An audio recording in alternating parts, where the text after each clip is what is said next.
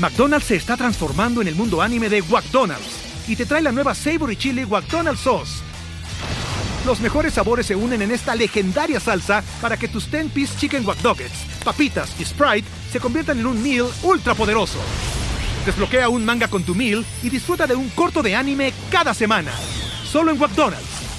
ba baba go! En McDonald's participantes por tiempo limitado hasta agotar existencias.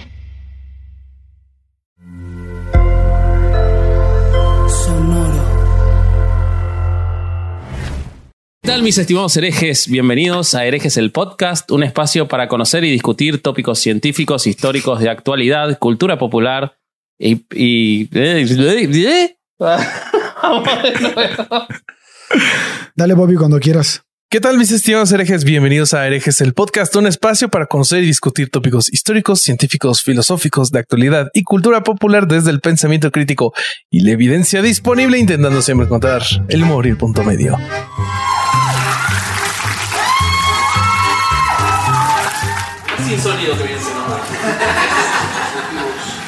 Supone que eso se tenía que escuchar, pero miren, es parte de esta producción que algo salga mal siempre. Ya nos van a escuchar una hora y media, así que... Peor que eso no puede estar. Este, vamos, a, vamos a empezar. ¿Qué tal herejes?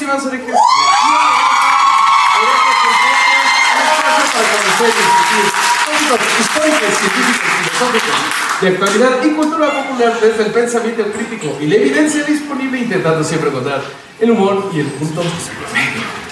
¡Qué emoción! Esta es nuestra última fecha por, por el momento, pero yo estoy muy emocionado y, y para compartir mi emoción les voy a presentar a mis coanfitriones, abogados del diablo, sex symbols, comenzando por Alejandro Vázquez Azpilicueta, el vasco que trae esa maravillosa camiseta de Vélez.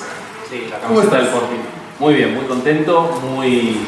eh, no sé, lo logramos, llegamos a la tercera, boludo. Increíble, Sí. increíble. Yo nunca había llegado a dos, este... y... No, no, hay medicamento para eso. y O llegar, sea, a, llegar a la tercera... hay formas, hay Me formas. parece increíble, eh, es emocionante porque mañana me voy de vuelta a Buenos Aires, así que todos estos días de México fueron Ah, Ya quédate. increíbles. ¿Para qué regresas? No, porque tengo una familia. ¿Para qué regresas? Bueno, déjame pensarlo. Eh, y estoy eh, por tener un ataque de nervios porque no pusiste el timer de los 90 minutos. Así que, Ahorita lo pongo. Ahí está. Eh, nada, muy contento con el tema de hoy. La verdad que creo que va a ser muy divertido todas las estupideces de las que vamos a hablar, como ayer. ¿Cuánta gente estuvo ayer y está hoy de vuelta? Allá, una mesa, solo una mesa. Qué Ah, no, dos mesas porque están este. Vos decís que son. Vos decís que son Todos, todos repitieron, claro, qué bárbaro, wow. ok, eh, muy bien. Ahí está tu Así que bueno, va a ser un episodio complementario el de ayer del de hoy. Los que no estuvieron ayer lo lamento muchísimo. Se lo perdieron. Sí. Pero mira, yo creo que con lo de hoy se van a dar una idea de más o menos cómo estuvo. Sí. Está buenísimo el podcast, nosotros dos. sí, se le olvidó eh. presentarme al cabrón. ¿Seguimos así? ¿Arranco? Bueno, Rasputín. Bueno, déjame, pa- pa- para continuar, presentemos al Aladín de este Ágrava. El corsario Alejandro Durán Eraña. ¿Qué pasó, mi Bobby? ¿Cómo están? ¿Cómo están todos? Qué chulada que están aquí. Este ha sido un placer estar en Ciudad de México. La verdad es que han respondido muy, muy chingón. Y bueno, pues vamos a, a darles un poco de lo que hacemos frente a un monitor aquí con, con todos ustedes. Qué chingón. Y pues, ¿qué nos tienes que decir, No, es, Vasqui? es, es increíble antes de, de eso, que lo mismo que decía ayer. ¿Qué? Esta es la tercera vez Sí. que hacemos esto en persona. Sí, o sea, y la, la segunda fue ya en vivo y ahora esta es la tercera. Eh, ya, Es ahora tú eres- te increíble. transformaste en el corsario. Él, cu- cuando nos conocimos, él contaba las veces que nos veíamos. Oye, Bobby, esta es la tercera vez que nos vemos. Güey, ¿Por Lo qué lo pasa- cuentas y ahora tú estás Cuando lo igual? platicas así se Ay, escucha muy chelas. psicópata, güey. Pues estás bien psicópata. Ay, qué bonito. Gracias, gracias. Sí, estás No. bien psicópata. Salud. Salud, salud. Me gusta tu foto ahí en blanco y negro, parece que te hubieras muerto. Recién aparecía tu cara en blanco y negro. ¿La mía o la Sí, de quién? La tuya, la ¿Como tuya. de obituario? Sí. ¿Qué pondrías en mi Como obituario? Cuando, cuando hacía las los 100 libros, ¿te acordás que Alejandro hacía Ah, los en 100 blanco y libros? negro, blanco y y le decíamos, no pongas a la foto en blanco y negro, busquen después en Instagram. Cuando Puse, hacía- puse a Gabe. Puse a Gabe. Ah, Gabe parecía se que se había espantó la. Y la gente nos escribía para preguntarnos si los invitados se habían muerto, porque era una foto en blanco y negro, con el nombre y la fecha de cuando iba a salir. O sea, como se murió, pero mañana. Sí, era ¿Qué onda, güey? No, no, las decisiones artísticas para convencerlo a Alejandro de modificar el Instagram fueron muchas, muchas peleas. Ah, sí. En un momento el Corsario tres- tenía como un toque, como Sí. un toque de Instagram que era eh, que tres imágenes, o sea, que la filita de tres formara una sola imagen, ¿no? ¿Tenía, tenía es más que- orden el Instagram, sí o no? No. ¿Qué hubo? No, güey, Acá porque están los 16 que nos seguían Ah, esos 16. cuando tenía tanto orden tu Instagram. El público más fiel. Pero además no le ponía texto. Entonces era críptico. Era la mitad de una cara oriental. Una la mitad mano de así. un templo.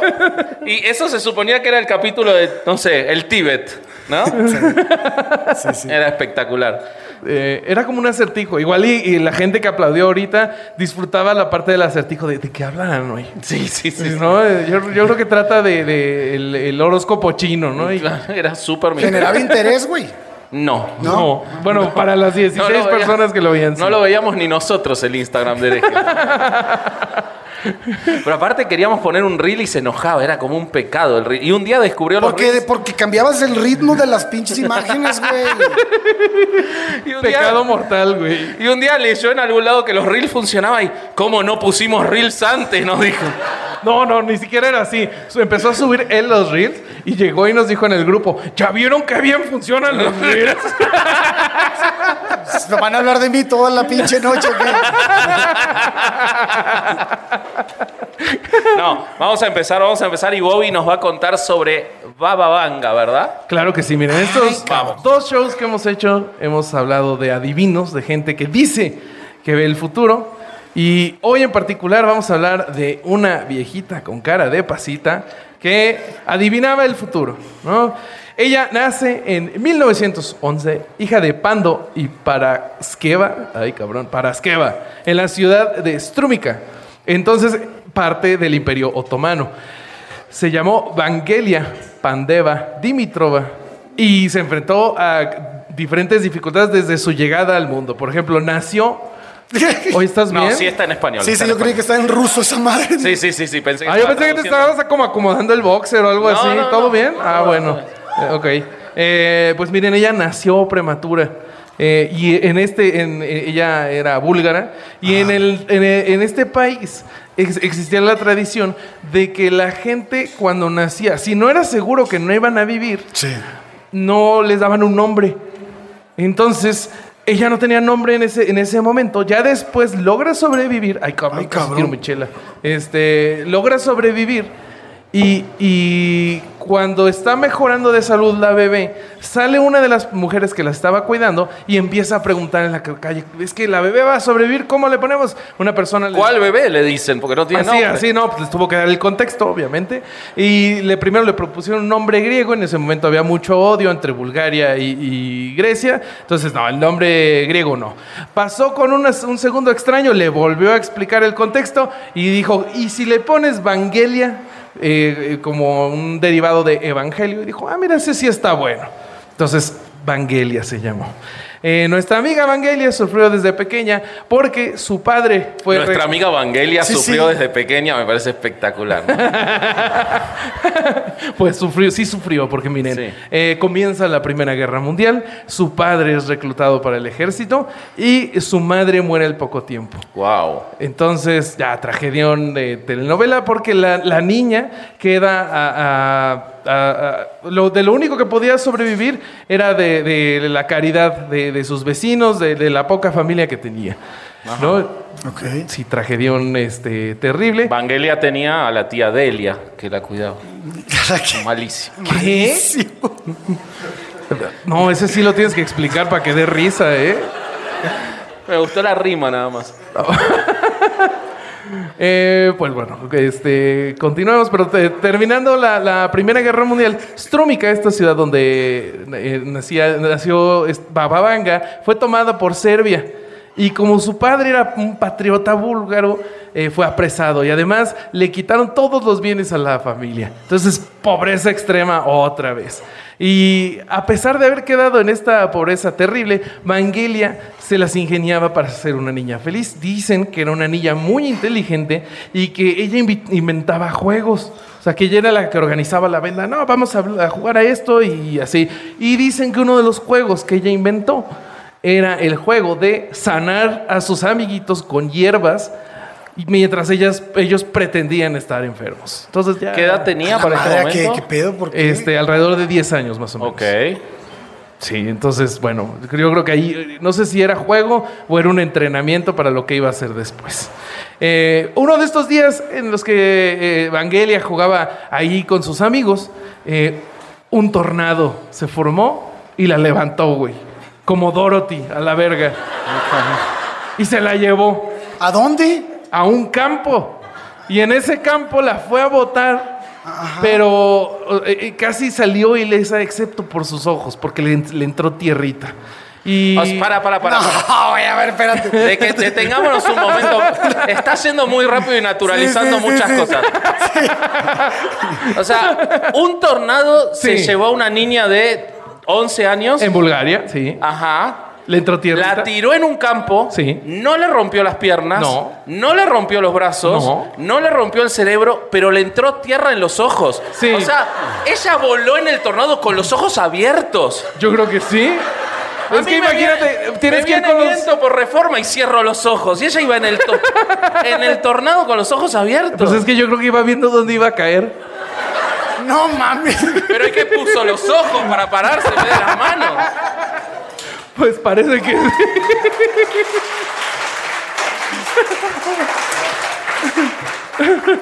Ok. Ah, bueno, ya, ya, ¿hasta aquí vamos bien o qué? O- No, vamos como el culo. ¿Cómo me vas a explicar? ¿Cómo me vas a explicar eso como algo normal, boludo? Híjole, si esto, si esto no te está convenciendo, Seguí, seguí no sé qué va a pasar dentro de adelante, poco. Ok, pues miren, supuestamente había una cirugía para que le pudiera curar, curar sus ojos, pero ella era muy pobre, su familia era súper pobre, no se pudo pagar, entonces solo hubo como un procedimiento que pudo eh, alentar un poco, fue un poco esta ceguera que le terminó de, de quitar la vista, ¿no? Sí, la ceguera en general lo que hace. Generalmente, generalmente. Es ese tipo de ceguera que quita la vista el que tuvo ella. Pues mira, como, como, como la ceguera le quitó la vista. Ella En se- realidad el tornado le quitó la vista, seamos Sí. justos. La. En realidad de ella al abrir los ojos en el tornado. Sí, güey. sí, en realidad fue ella misma. ¿Fue autoinfligido? Sí. Ok. bueno, ella entonces entra a una escuela para ciegos. En esta escuela ella aprende a tocar el piano, a tejer y a limpiar. Y su padre se vuelve a casar eh, con, con, con una- la, quien sería ahora su madrastra, pero ella, la madrastra, muere. Ah, además es la vida de Chabela Vargas, no mames. Sí, sí, sí. Pero ciega. Pues Chabela Vargas también tenía broncas de vista, güey. pero no se quedó. Bueno, pues. Pero no se la llevó un tornado. pero Sí, su no, ceguera no. no. era de las que te quitan la vista completa. No, esa no. Tantito. era de otras. Bueno, pues ella queda a cargo de sus hermanos y por si fuera poco, cayó enferma de pleuritis. Que en esos años se consideraba que, que era una enfermedad que te mataba sí o sí, pero milagrosamente se cura a los pocos Otra días. vez, güey. Todos, todos los güeyes que tienen relación con el pensamiento mágico y se dedican a difundir ideas locas, algo les pasó bien Yo culero. lo que quisiera saber es cómo se contagió la pleuritis. ¿La agarró un tsunami, quizás? ¿Un terremoto? Pues ¿Qué no pasó, sé, Bobby? lo que entiendo es que la pleuritis, y me corregirá el doctor eh, Néstor Vázquez, que está allá, puede ser una de las complicaciones de la neumonía. ¿Es correcto? ¡Eso! Muy bien. Eh, pues, ¿qué creen? Va- va- hay otro conflicto a nivel mundial que cambia la vida de Bababanga y es la Segunda Guerra Mundial, pero esta la cambia de una forma diferente. Porque Recupera la vista. No, tú sí no ves el futuro. pero Ok, bueno. ok. Eh, conoce un soldado que llegó a su ciudad en busca de venganza. Este hombre iba a matar a quienes mataron a su hermano, pero conoce a Baba Vanga, se enamoran y ella lo hace jurar que abandonaría el camino de la venganza. De la venganza. A ver, el camino de la verguiza. Era un juramento mexicano, le hizo hacer.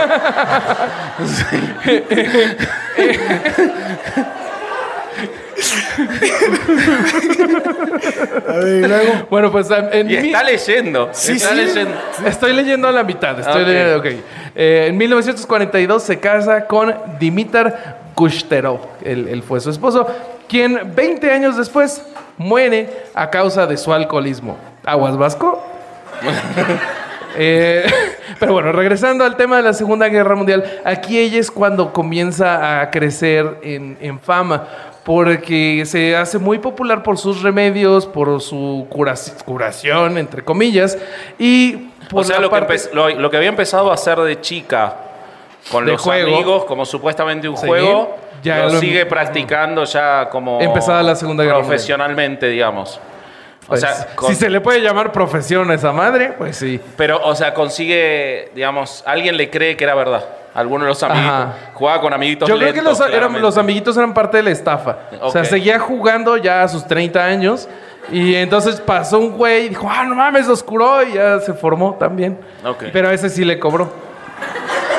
Lo que hicimos nosotros para que entre la gente acá. Ándale, ajá. Le dijimos a nuestros amigos, eh, vengan, sí se llena. Y Sí, se está agotando. Sí, así, así fue. Eh, y, y- pero la otra parte que llamó la atención fue sus, fueron sus habilidades de adivinación. Pero ahí cuando empezó eso, ¿por qué? ¿Por qué adivinaba, güey? ¿O co- de- ¿Cómo brincó a ese punto, güey? Eh, no brincó, fue en un tornado. Ahorita, ahorita ya fue el tornado. Sí, sí. No, ella sí dice que a partir de ese momento fue que estas habilidades se le comenzaron a desarrollar. Nunca aclara realmente cómo funcionan. O sea, hay un par de. de No, pues no funcionan, güey. Bueno, cómo funcionan en su, en su fantasía. Sí. Eh, pero, pues así es. Este. Ok. Entonces, eh, ah, bueno, lo que pasa es que durante la Segunda Guerra Mundial se- mucha gente la buscaba por la parte de la adivinación porque quería saber qué, pasa- qué había pasado con el resto de su familia durante la guerra. O sea, hay gente que tenía familia en lugares donde sabían que había combate o países que sabían que estaban tomados por el, por el eje. Ajá. Y entonces ellos querían saber, iban con Bababanga y ella les decía, tal vez la verdad, tal vez una mentira, pero algo les decía que hacía que le dieran dinero y que la fueran a- estar visitando. Ok. Eh, eh, ya me perdí, denme un segundo. Corta Isaac. Ah, sí, mira, aquí está. Eh, no se sabe bien de, de- de dónde vienen sus predicciones. eh, porque, y bueno, lo que ella decía es que eran comunicadas por seres invisibles. Y bueno, para ella todos los seres eran Sí, pues era invisibles. ciega, güey. Sabía que eso O sea, no venía sabía. un tipo y se lo contaba, era un ser no, invisible no lo para veía. ella. ¿Cómo distinguía, güey? Y como fue después del tornado, pues sí, ya eran todos invisibles. Claro. Antes. ¿eh? Eh, y hay un Eran seres terrosos. Encontré, encontré un documental que dice que pueden ser aliens. Por supuesto, es un documental del History Channel. No puede Donde haber otro todos canal. son aliens. Ajá, todo es aliens. Eh, ¿Aliens o el precio de la historia?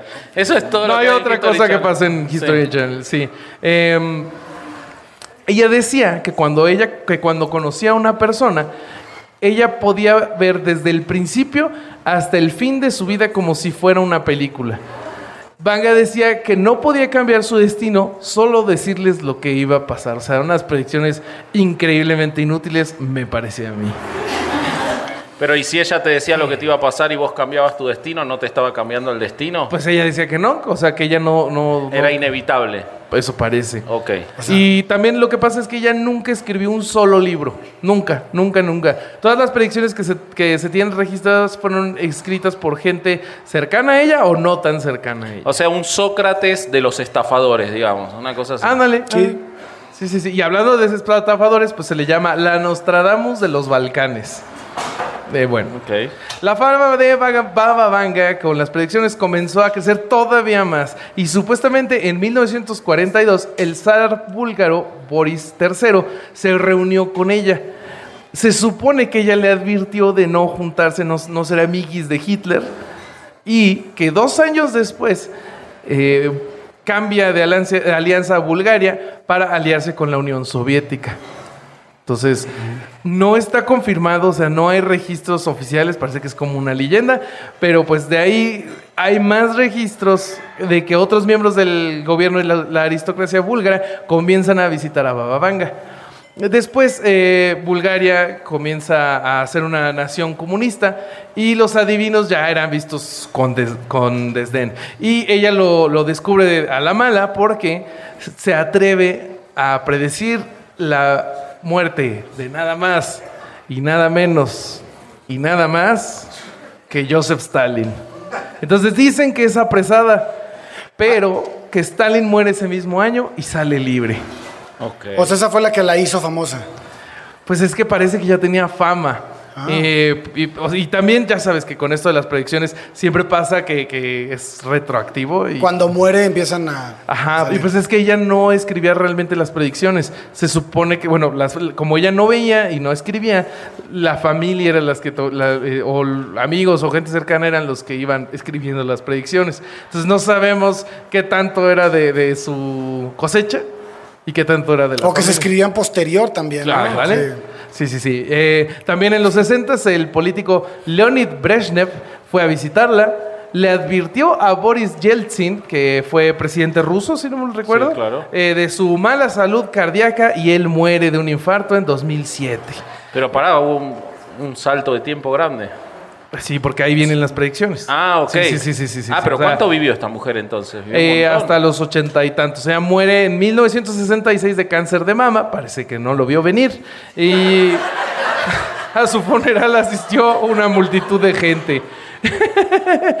y mire, estuve viendo y parece que hoy en día su casa es un museo donde sus familiares y amigos cuentan una historia diferente a lo que estamos este, contando hasta ahorita, porque eh, la gente más allegada a ella dice que muchas de las predicciones más escandalosas, como la del fin del mundo y este, Ucrania y todo esto, que ya no fueron este, predichas por ella y que más bien O alguien... sea, se siguen agregando predicciones. Sí, claro, güey. Sí, entonces nada más alguien saca y no, fue bababanga y ellos culpan a los medios por amplificar predicciones falsas, ¿no? O sea, porque hay predicciones que no son falsas aparentemente.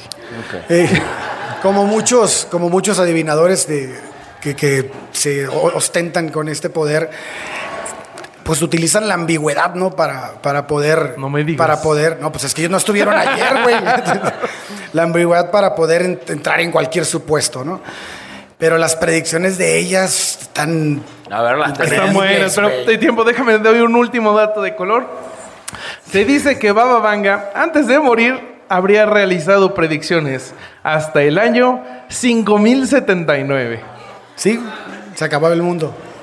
Bueno, según Nostradamus era en el 4000. Sí, güey. Ahora es en el 5000. No, según el mantel. que Según el mantel. Ah, el mantel, sí. Chiste solo para los que vinieron de ayer.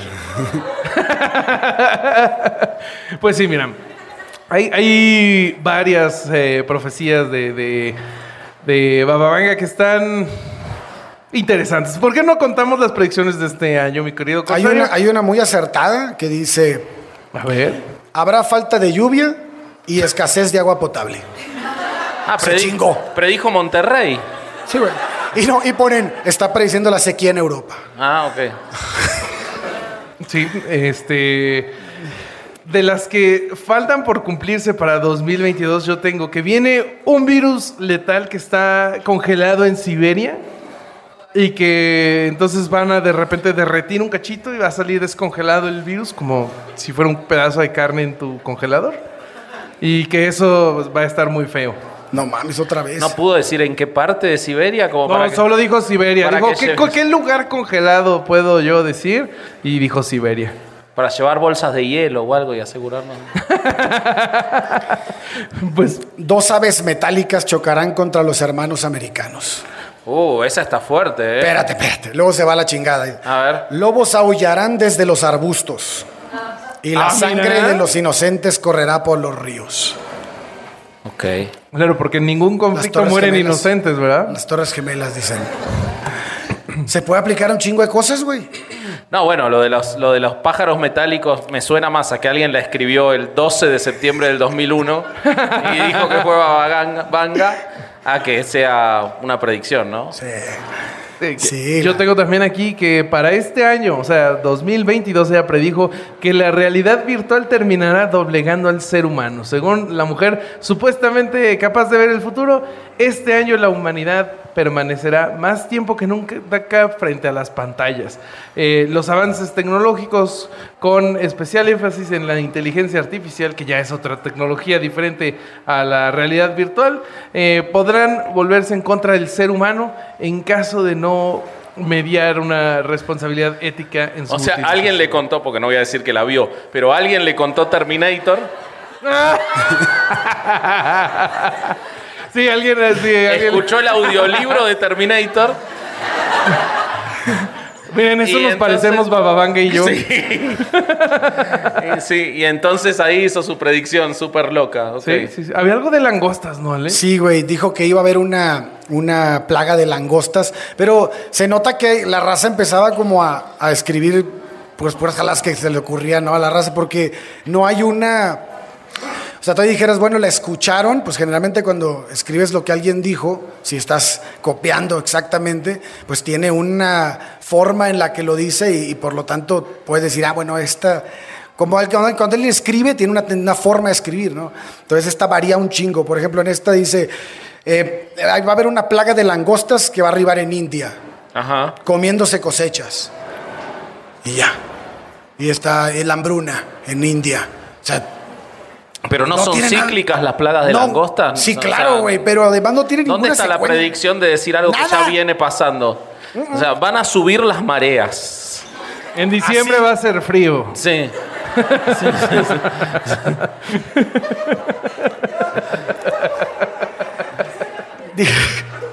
Se dio risa a sí mismo, esto pasa mucho. A Bobby le encantan sus chistes. So- Soy mi fan número Sí, uno. sí, sí, es su fan número uno. Eh, yo tenía otra que, que predijo para este mismo año y que se supone que es real, que predijo fuertes inundaciones afectarían este año a diversas regiones de Asia y Australia. O sea, nada... Este, Bueno, ese es más específico. bueno, pero ¿de qué tamaño es Asia? O sea...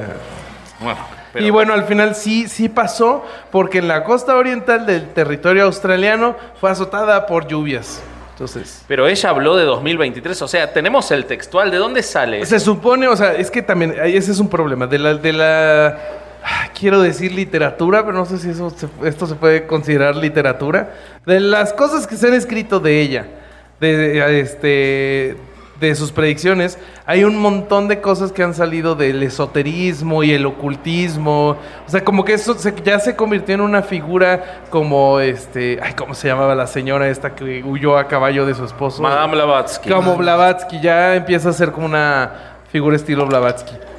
Entonces, Bueno, También ¿Tenemos dijo, sí, también dijo que en 2028 se iba a lanzar una nave espacial a Venus, ok.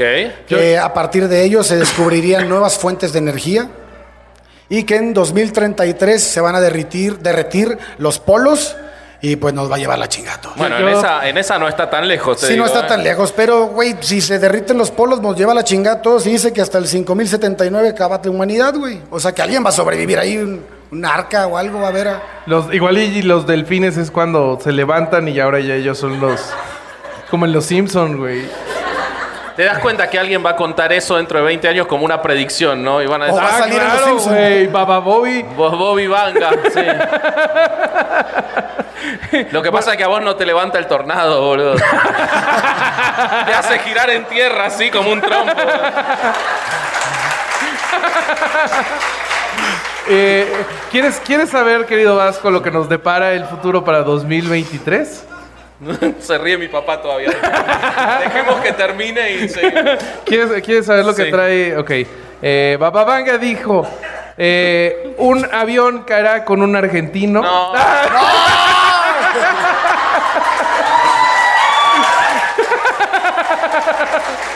No es cierto. Vos no te das cuenta de que si pasa mañana te vas a sentir muy mal, ¿no? No, porque No es se para- le va a olvidar, güey. Es para 2000 Es para 2023, no mañana. Ah, ok. Mañana Sí, sí. llegó bien. O sea, si no vuelas en 2023, ya no pasa. Bobby Vanga, mañana voy Va a ser- llegar bien. Sí, este, si no vuelas en 2023 va a ser otro argentino. Ah, ok. Sí, ya es como... Estoy dispuesto a sacrificar a otro argentino, no tengo ningún problema. Eh, bueno, vamos a... eh, ahora sí, las predicciones de verdad, no, no las de Bobby Vanga. McDonald's se está transformando en el mundo anime de McDonald's y te trae la nueva Savory Chili McDonald's Sauce. Los mejores sabores se unen en esta legendaria salsa para que tus 10-piece chicken wack Nuggets, papitas y Sprite se conviertan en un meal ultra poderoso. Desbloquea un manga con tu meal y disfruta de un corto de anime cada semana. Solo en McDonald's. Badaba baba, go! En McDonald's participantes por tiempo limitado hasta agotar existencias. Eh, Baba Vanga dijo en 2023... Ah, que- estas son de verdad, vos decís. Sí, sí, estas sí son de verdad. Bueno, Híjole. Dale. Eh, dice que este, el, el año que viene va a haber un conflicto en el que un gran país hará uso de sus armas biológicas en humanos, lo que provocará la muerte de miles. Ok. Ok. Ok, y regresando a Rusia, dice, y esta, esta sí la traigo escrita de como, como, no sé, si- no la escribió ella, pero de cómo se registró. Todo se derretirá, como si fuera hielo. Solo uno permanecerá intacto. La gloria de Vladimir, la gloria de Rusia. No. Nadie puede detener a Rusia. Todos serán quitados por ella del camino. Y no solo serán guardados, sino que también se convertirá en él. Vamos a la siguiente página. Señor del mundo.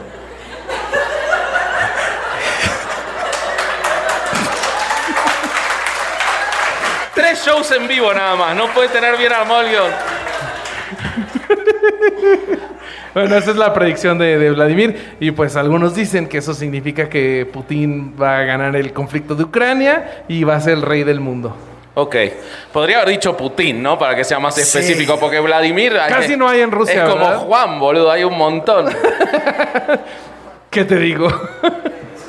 Eh, y, y- y esas son las predicciones que yo tengo de Babanga. ¿Tú traes No, alguna ya, otra ya, cosa? ya, ¿Ya ya, ya. está? De, de bababanga ya. Bueno, ¿De vamos quién a, más vamos a hablar, querido? vamos a hablar de alguien con un pitote y no es Bobby. ¿Qué No. traes ahí, No, Bobby? no, no. ¿Qué tra- Este... ¿Está correcta la descripción? Eh, Sí, está, está correcta la descripción, pero continúa, por favor. Ok, pero. Ok. Bueno, eh, vamos a hablar de Rasputín, una de las eh, figuras más importantes de la. Tenía primer- fama de algo, ¿no? Del primer tercio del siglo. Tenía fama de muchas cosas. Hay una fama muy específica. Sí, ¿no? ya la dije. Bueno, ¿De qué? Una verga de 25 centímetros, no sé. Más o menos así. No.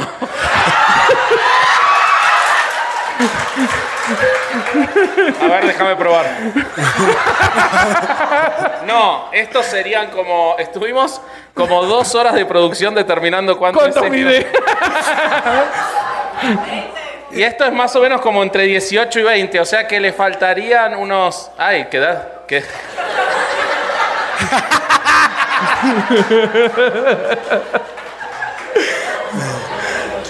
Sería como. Es que qué tal que tiene frío. Un keki. Falta un keki. Ahora las entiendo, chicas. No, sería. sería como una cosa así, más o menos, el de Rasputin. Ok. Una cosa así. Estoy hablando re Ah, lejos. es un Podría estar hablando en mi casa de lo lejos que estoy hablando del micrófono, pero más o menos una cosa así. Ok. Gracias a Steph Palacios que está ahí y nos prestó esta maravilla. Síganla en Instagram, por favor. ¿Te lo vas a quedar tú? Ah, ok. No, no se va a caer. Toma. Ok. Entonces, Rasputín, ¿qué o qué? Bueno, Ahí va. Güey. ¿Qué pasó, José? Que supiste ponerlo muy bien. Ese güey no lo pudo bajar. es, bu- La es práctica, bueno, Bobby. eh.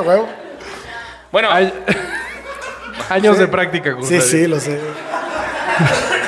De nuevo, no es el mismo tamaño. Sí, no. Eh, bueno, Rasputín nació el 9 de enero de 1869, hijo de Ana Parshukova y Yefim Rasputín.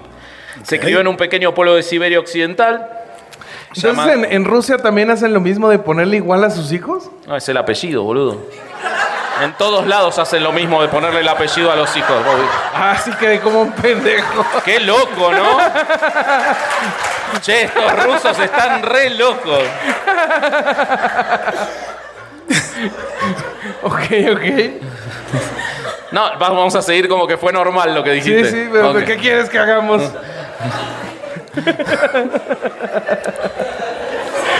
Ay, Dios. Contrólate, por favor. Sí, sí.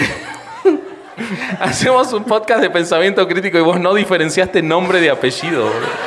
Mira, acabamos de hablar de una señora que se la llevó un tornado. O sea, Bueno, se crió en un pequeño pueblo de Siberia Occidental llamado Pokrovskobe. Vos sabés que en Rusia hacen algo muy loco que es que le ponen nombre a los pueblos. hoy. ¿Ah, sí? Sí. Eh, que pertenecía entonces a la región de Tobolsk. y estaba a unos 300 kilómetros al este de los Montes Urales, en la orilla izquierda del río Turá. O sea, en el medio de la nada, en Rusia, en un lugar horrible. Eh, bueno, fue bautizado enseguida porque su familia era muy religiosa, le pusieron Gregory por San Gregorio de Niza. Eh, fue el quinto de nueve hijos, pero solo sobrevivieron dos. Él y su hermana Feodosia, que paradójicamente, paradójicamente era el nombre que me iba a poner mi mamá si yo era nena. Feo sí estás. Explicando el chiste. Eh,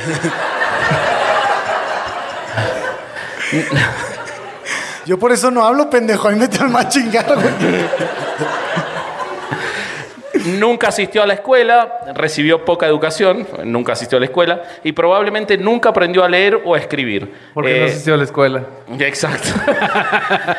Eh, pero si tenemos en cuenta el censo de 1897 de ese pueblo, prácticamente todo el pueblo era analfabeto. O sea, tampoco importaba mucho.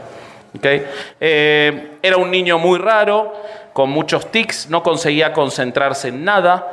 Eh, además, desde su más tierna infancia era proclive a, expres- a expresar profecías y visiones místicas. Ah, Lo cual llamaba mucho la atención de la gente. Obviamente, esto se contó 50 Sí, sí. años después, cuando su hija contó su biografía. O sea, lo de que daba profecías en la infancia, en el pueblo, en esa época no hay ningún registro. Nada. Porque eran todos analfabetos. Claro, Entonces, ¿qué claro. registro iba a haber, no?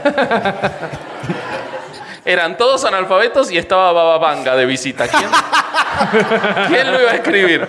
Porque llegó con el tornado, ¿no? Bueno, Sí, pero no. sí, güey. Sigamos adelante. Eh, los, aldua- los alduanos. Los aldeanos de su pueblo creían que po- tenía poderes sobrenaturales, eh, pero muchos hablaban de que era una persona con una extrema crueldad. O sea, no era una persona querida en el pueblo y era bastante temido. Algo que va a trascender. en ¿Será el cruel y con su- barba? Era cruel y con barba. Ah, sí. mira. ¿Qué cosas? No preguntes más cosas, güey. ¿Qué cosas, no? Pará. Y era analfabeto, o sea que era la combinación de vos y yo, boludo.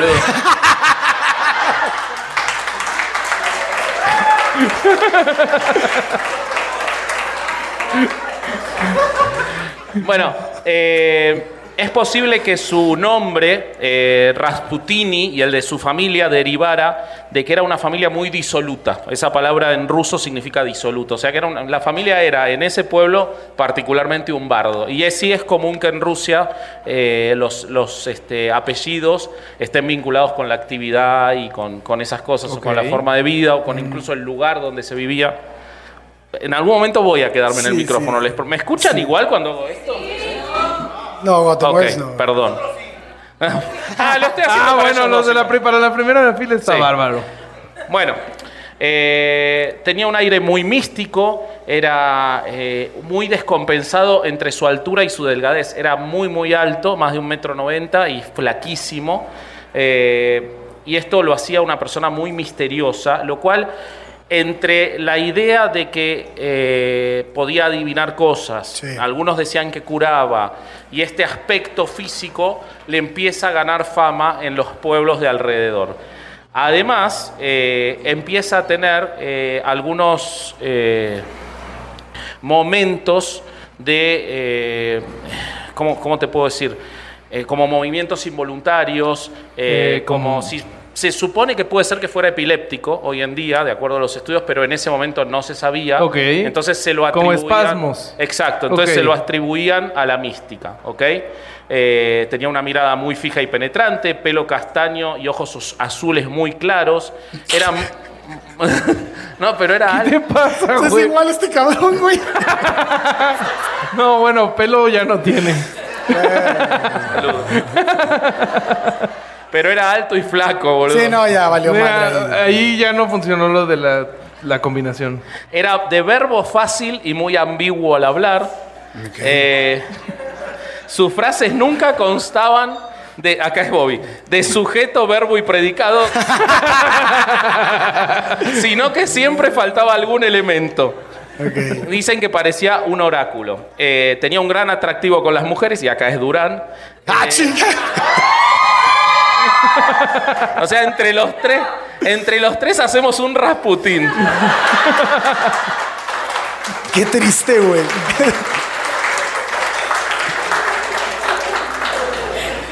Tenía un gran conocimiento de las escrituras, de nuevo Durán, y en cierta tradición de la religión eh, rusa eh, seguía prácticas orgiásticas como un camino a Dios. No, no voy a decir más a No, quién no se lo parece, digas. No, no, no exhibas a Durán, por ¿Qué favor. pedo? A ver, síguele, pendejo.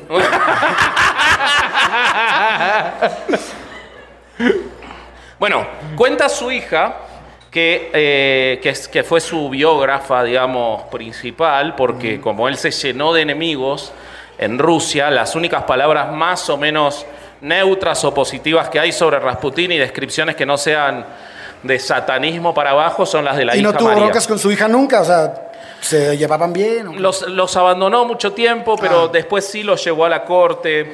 Ok, Digamos que más o menos dentro del desastre que era, sí se ocupó. ok. Pero bueno, la hija cuenta que a los 14 años él tuvo la idea de que el reino de Dios estaba con nosotros y eso lo hizo correr a esconderse en el bosque, temeroso de que la gente notaba que le había ocurrido algo inimaginable. Eh, empieza a beber, es detenido junto con otros por robo de caballos eh, y la asamblea eh, del pueblo lo destierra.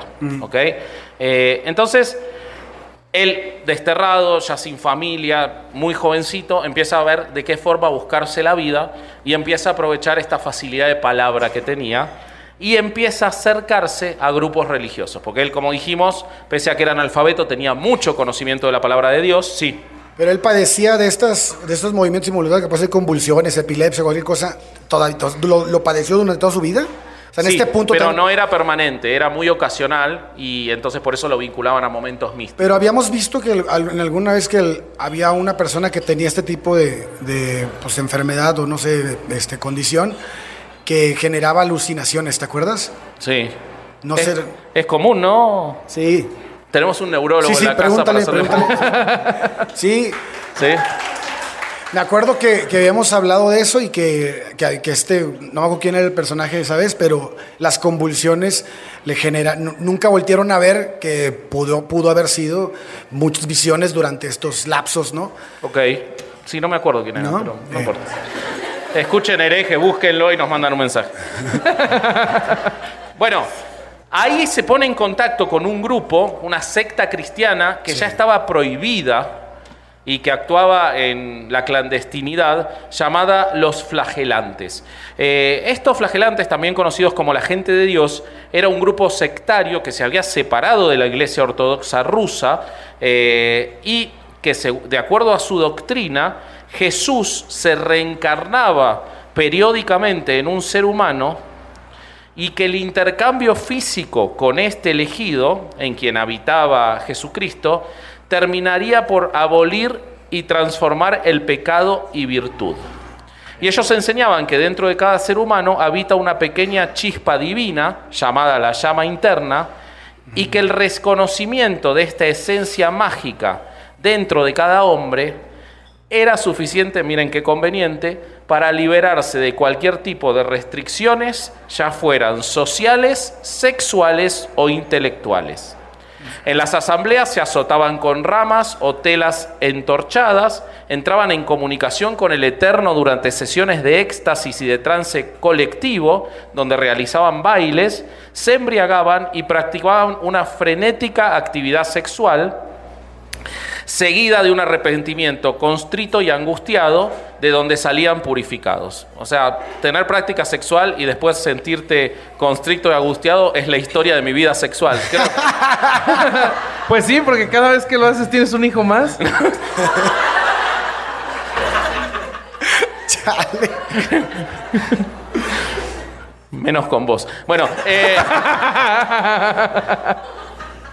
celebraban a antiguos dioses eslavos, Yarilo y Rusalka, que eran la personificación de la pasión y el deseo, y a Domodoi, que era el genio tutelar. O sea, fíjense cómo eh, eran politeístas realmente, en, en el medio de un país en el que la iglesia ortodoxa era muy, muy, muy poderosa. O sea, estaba llevando una actividad subversiva desde lo religioso. Por eso sus profecías como que iban, eh, en algún momento iban enfocadas a la caída de la, de la iglesia Claro, ortodoxa. por güey. supuesto. La iglesia ortodoxa fue su enemiga toda la vida. Si bien ahora vamos a ver cómo lo acercó a los zares, eh, se arrepintieron mucho de haberlo acercado a los zares, la, la iglesia ortodoxa dominante en, en San Petersburgo.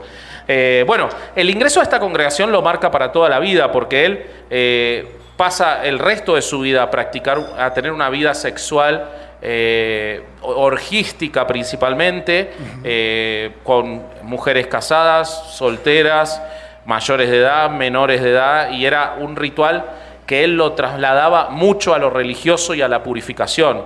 De hecho, si bien no hay evidencia de que él haya tenido eh, un romance con, con la zarina, se supone que si, lo, si ocurrió, y los detractores indican que sí en muchísimos de los libros posteriores a la revolución, eh, tendría, habría tenido que ver supuestamente con esta cuestión. Y también acá se entiende, además de que porque tenía 25 centímetros, el por, el porqué de tanta importancia ceremonial y mística que se le ha dado al pene de Rasputín. O sea, Hasta es- disecado lo tienen, Sí, carnal. este, el pene de Rasputín está guardado. No, es neta, lo tienen disecado en un... Sí, está guardado en un museo en un San museo. Petersburgo. Eh, ahora después vamos a contar eso. Sí. Bueno, eh, hay un autor que yo estuve buscando que se llama Douglas Smith, que escribió en un libro que eh, en, esa, en esa secta la perversión de lo que en ese momento se conocía como perversión o se indicaba como perversión era abrazado como algo valioso y revolucionario. Es decir, fíjense cómo el sexo para ellos y para Rasputín era política, además de sexo, ¿no? No, no, no es que digo que dijera, ay, qué feo, tengo que coger de nuevo, no Sí, sí. pero lo, ha- lo hago por la patria. No, pero era un elemento político importante. Estoy trabajando. Claro.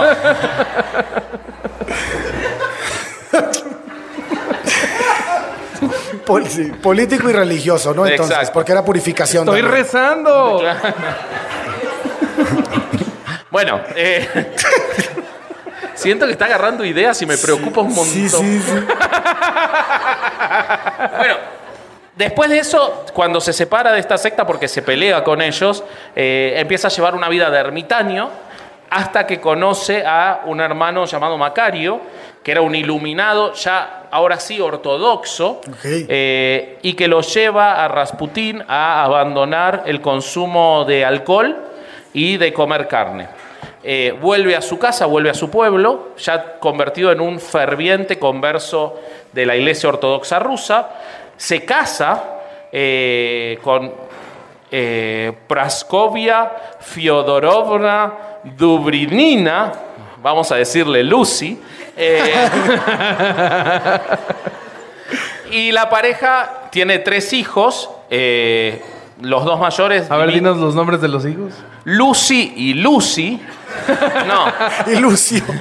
D- Dmitri, Dm- Dmitri y, y Bárbara, pero con B corta, y María. ¿Ok? Pero la única que sobrevive es María. Entonces esto también acrecenta el vínculo Se entre le moría Creo que mucho como la tenía gente, un nombre más fácil, la cuidaron más. Claro, si tenés un nombre fácil, vas a vivir. Eh, bueno, con la. Pero Rasputín no llega ni siquiera a ver morir a los dos hijos porque se casan y en, a los dos años él se escapa y los deja solos y se va. Abandona a toda la familia eh, y se intenta buscar desesperadamente llegar a San Petersburgo. ¿Por qué? Porque él se entera por sus vínculos con la iglesia ortodoxa rusa que el zar y la zarina estaban teniendo muchos problemas, eh, tanto familiares como eh, políticos, obviamente, y que los líderes religiosos, en los cuales recaían los dos, porque eran dos personas profundamente fervientes religiosas, no estaban encontrando respuesta. Entonces él, que era una persona muy ambiciosa y muy trepadora, eh, empieza a buscar la forma de acercarse a San Petersburgo para poder llegar a eh, los... Siento- hasta ahorita siento que la historia de Rasputín es como de un mojado. Porque tuvo así a su familia y se fue a buscar mejores oportunidades, pero después sí les echó la mano. Ah, ok.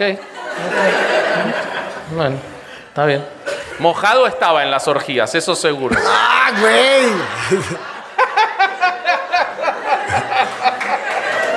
Bueno.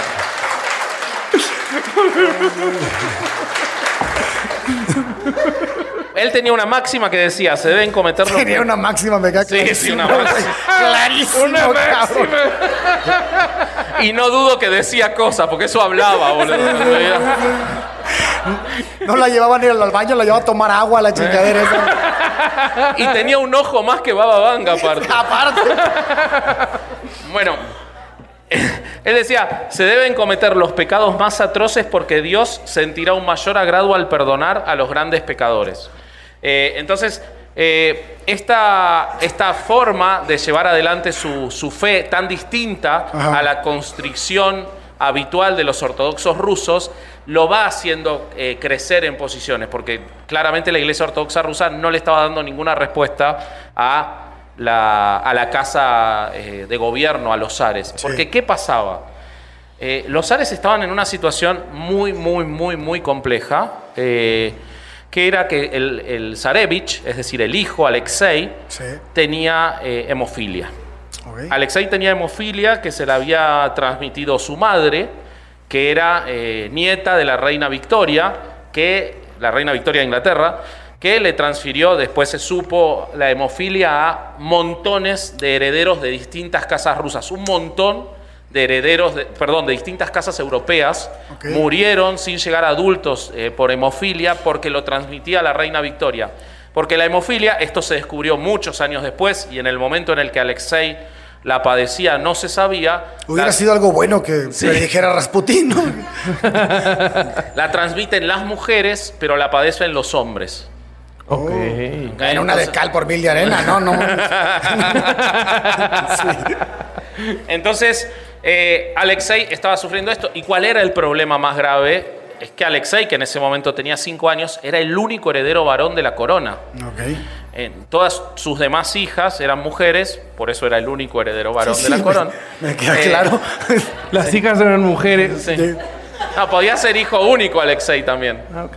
Eh, pero no, eh, no es el caso. Bueno, entonces era una situación muy desesperante y nadie podía saber lo que estaba pasando, pero la realidad es que desde su nacimiento, cuando cortaron el cordón umbilical, había tenido una hemorragia por la que casi fallece, porque la hemofilia produce, ¿cómo es? Produce unas hemorragias gigantescas, ¿no? Hoy lo tengo alquilado. Sí, sí, sí, sí. sí, sí. Los otros dos días no se habló de medicina, No, no, evidentemente. porque- Bueno, entonces eh, esa desesperación los llevaba a buscar a quien sea. Y si bien nadie sabía específicamente lo que estaba pasando, sí el rumor de que algo muy malo pasaba corría por todo San Petersburgo. Recordemos que en ese momento, para esa época, la sede de gobierno de Rusia no era Moscú, sino San Petersburgo. Eh, entonces, eh, Feofán, que era el confesor de los zares, conoce sobre la existencia de Rasputín a partir de otras personas de la alta jerarquía rusa, de la alta burgue- burguesía rusa, que había empezado a recurrir a él para sus adivinaciones y que incluso habían participado en orgías con, con Rasputín. De hecho, quienes lo iban recomendando eran mujeres, esto es real. O sea, era- eso era- eran como eventos de relaciones públicas. Más o menos, ¿sí? No, religiosas. O sea, y era como iban a la orgía con su tarjeta, su business card. Después te digo a dónde hay que llamar, tranquilo. bueno, eh, como él, a través de estas mujeres, se va acercando, llega al confesor de los zares, que era Feofán. Y él le presenta a este, a- al monje, a Rasputín, a los zares. Sí. Que desconfiaban, porque obviamente era una persona con aspecto sucio, eh, muy extraño, con esta mirada penetrante, flaquísimo, que hablaba, hablaba con frases inconexas, pero se lo acercan al chico, eh, al Zarevich, e inmediatamente logra curarle una, la- las hemorragias. Estaba teniendo hemorragias prácticamente diarias. Ahora, esto es muy interesante porque la, la supuesta magia y los poderes de Rasputín tuvieron que ver con que los genios de la medicina rusa de principios de siglo le daban para curar eh, las hemorragias una medicación, que acá lo tengo que tener. Eh, eh, a ver, Néstor, grita, el componente principal de la aspirina. Ácido acetil salicílico. Gracias. Bueno, te lo hubiera preguntado a vos. Y, el, y ese producto provoca más hemorragias. Sí, sí, sí. Entonces le estaban dando algo que provocaba más hemorragias. Lo que hizo Rasputin ni bien llegó es ordenar que le quiten todas las medicinas y básicamente no hizo más nada. Y con eso logró que deje de tener hemorragias tan habituales. Pero como ellos no sabían que la medicina provocaba hemorragias, se lo atribuyeron a un milagro. Además, y esto es eh, súper interesante, eh, Rasputín se supone, hay bastante evidencia de que tenía una enorme capacidad para la hipnosis. Y a mí me sorprendió, estas son las cosas lindas de, de hacer herejes, aparte de los millones de dólares. Claro. Pero eh, la segunda cosa ¿A más ustedes linda hacer- pagan? de hecho, no, no me pagás nunca, Bobby. O sea, es que ahora me pagaste lo de junio, boludo. Bueno.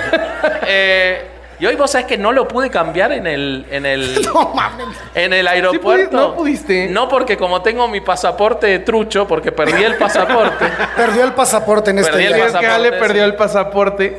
Y entonces eh, me en dieron el aeropuerto el de Guadalajara, entonces tuvo que sacar uno. El consulado me dio un pasaporte provisorio que es un papel. Y sirve para salir del país, pero no sirve para en una casa de cambio que te cambien 200 dólares. Es espectacular. ¿eh? Es más fácil irse de México que conseguir dólares, pero bueno. Eh, pero lo lindo es que descubrís cosas que vos decís, ah, esto es toda una estafa, como nos pasó con otras cosas. Sí. Y yo pensaba que no había ninguna evidencia, mal por mí, yo pensaba que no existía ningún tipo de evidencia de la eficacia de la hipnosis. Y sí la hay y muchísima.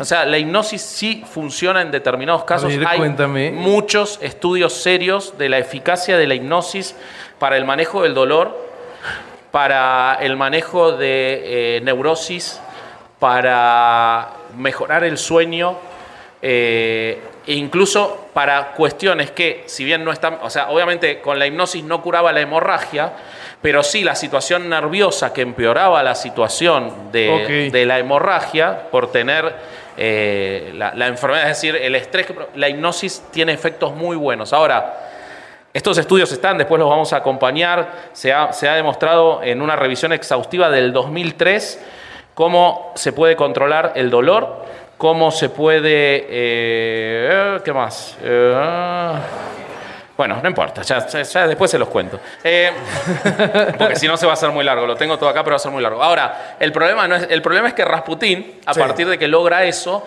logra la admiración y el amor absoluto del zar y la zarina, eh, y sobre todo de la zarina. Sí, Sí, la zarina ya lo quería. sí.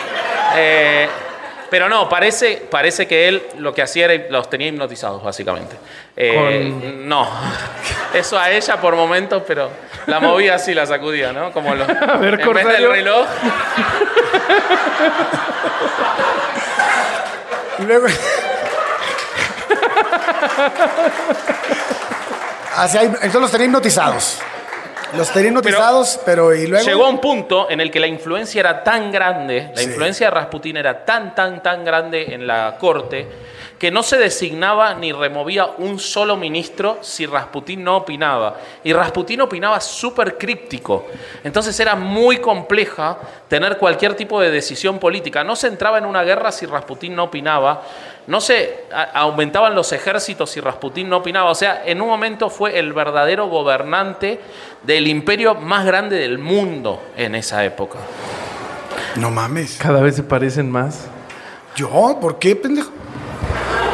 ¿Por qué? ¿Qué, güey? O sea, vos decís que herejes es Si el no se, imperio no más se hacía un capítulo si Rasputín no opinaba. Y no, si soy el único Ah, que, si soy el único que te avisa que hay que grabar, Bobby.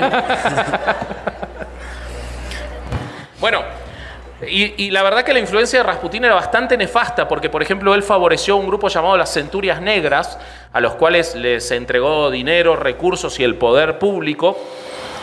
Y este era un grupo antisemita guiado por eh, los protocolos de los sabios de Sión. Ay, ah, no. Libro del que ya hablamos en algún episodio, el cual se ha demostrado que fue absolutamente falso y que fue creado por el ejército Propaganda. propaganda del ejército ruso Pero las, este grupo de las centurias negras eh, creían en la veracidad de lo que se decía acerca de los judíos y fueron, tuvieron una actividad muy fuerte en el manejo de los pogroms que Nicolás empezó a poner contra la comunidad judía. La época de Nicolás respecto de la comunidad judía en Rusia fue terrible y gran parte de la responsabilidad fue de Rasputín.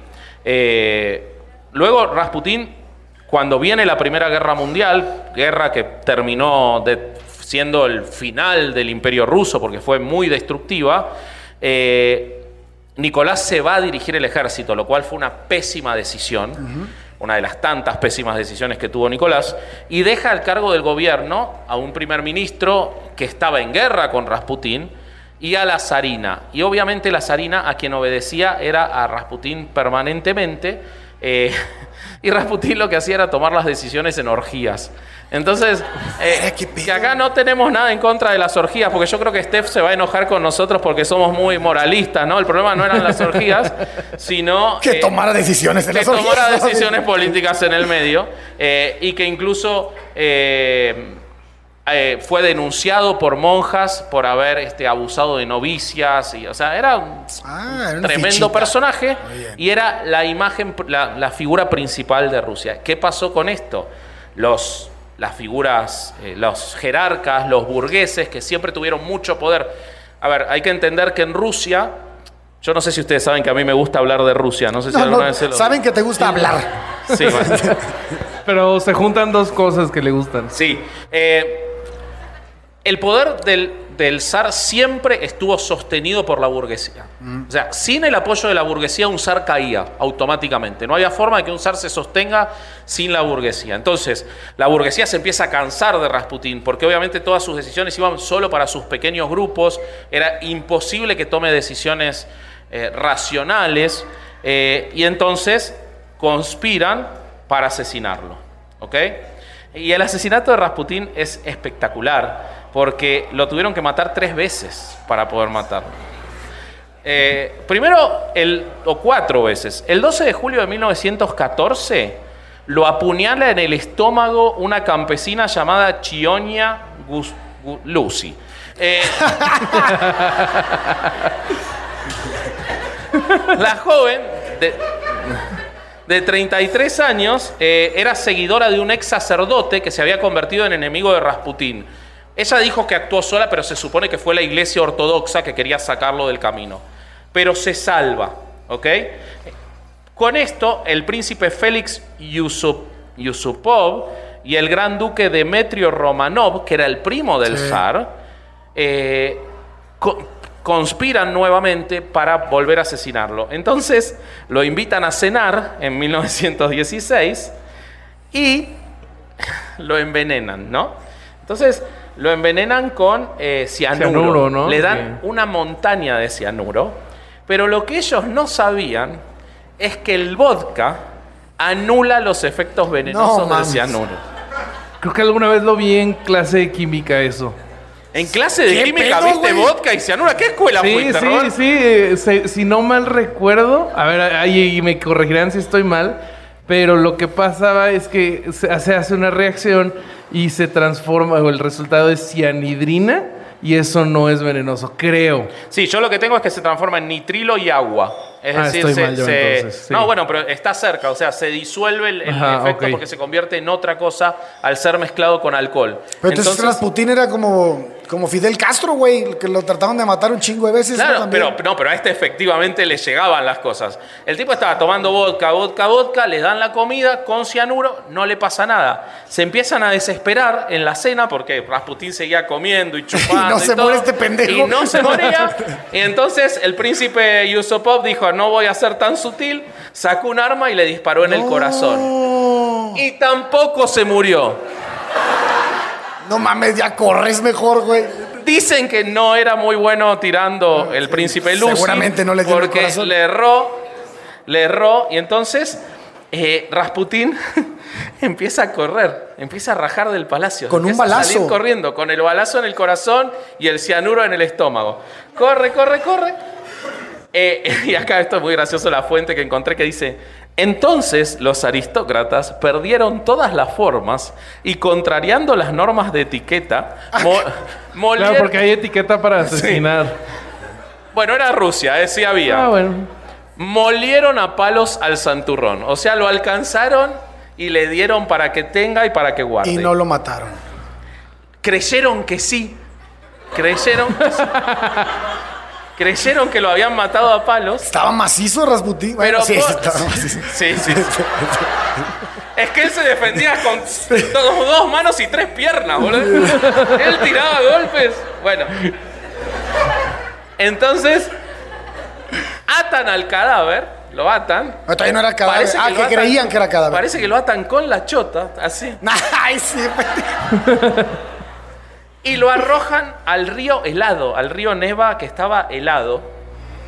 Y ahí sí ya no sale, no es que sale nada. Sí, ya no mames. No les voy a decir eso, pero cuando lo encuentran días después, encuentran agua en los pulmones, con lo Ah, cual lo tiraron vivo y murió ahogado en el río. O sea que lo acuchillaron en el estómago, le dieron cianuro, le pegaron un balazo, lo cagaron a trompadas y se murió ahogado, boludo. O sea, si no lo ataban, se salva. No mames, güey. Bueno, ¿Y cuándo? ¿Y cuándo? Para, Ah. Rasputín es enterrado, eh, pero se corre el rumor de que en el cadáver había una fortuna que se había escondido. Entonces Alexander, Alexander Kerensky, un revolucionario, desentierra el cadáver, eh, no encuentra nada, por supuesto, y lo queman. Pero antes de quemarlo, pero antes de quemarlo, Necesitas esto. como era tan famoso. Yo les voy a contar que en preproducción me metí esto en la boca. O sea, y- Es cierto, eh, hay fotos.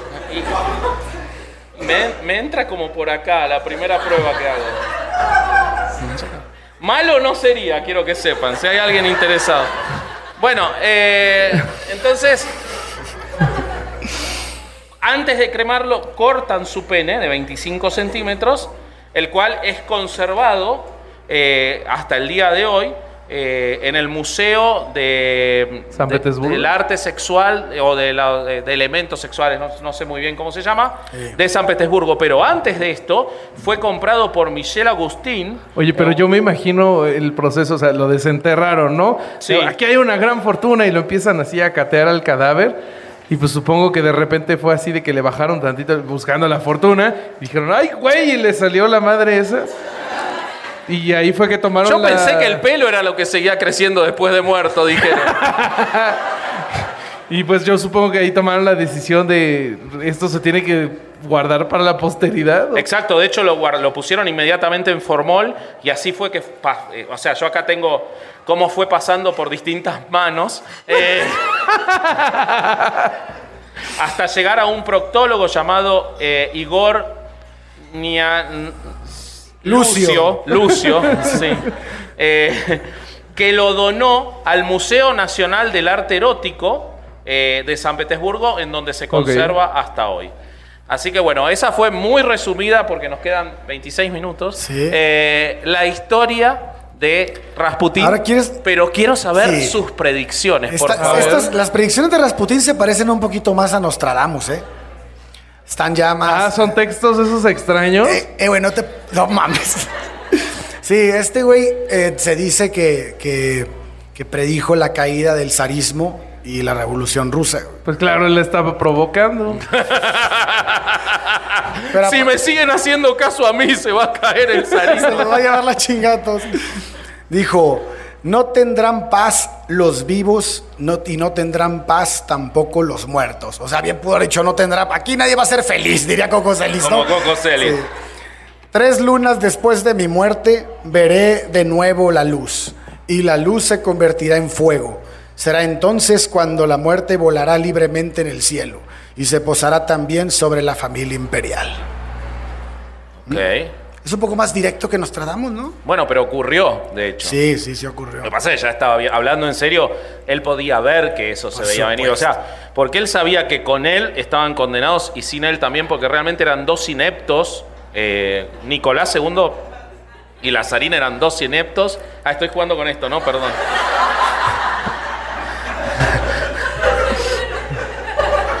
Les juro que no me di cuenta. les juro que no. Eh, hablando seriamente, aparte, bueno. eh, pensé que venía a buscar esto. Ah, yo pensé que iba a poner otro Sí, así. sí, sí. Entonces, eh, él sabía, y además sabía que Alexei, pobrecito, estaba condenado. O sea, era imposible que Alexei llegara adulto.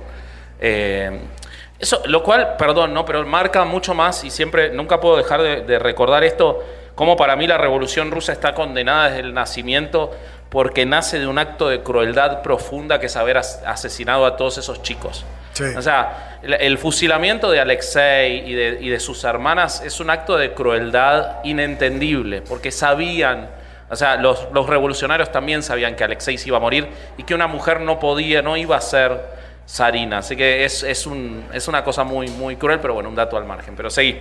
Sí. Eh, también habló de, bueno, les voy, a, les voy a platicar a ver ustedes qué opinan. De, de que, ¿A qué les suena? La cruz será arrojada en la bodega.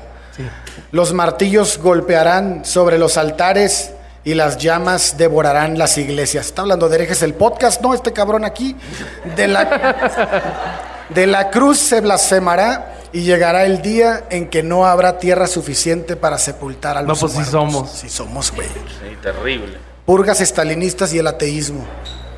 A ver, ¿qué dijo? ¿Eso? ¿Eso? Sí. Pensé Es que le estás dando besos a Chavalón. tienes Sí, que güey, no atención. pones atención, cabrón.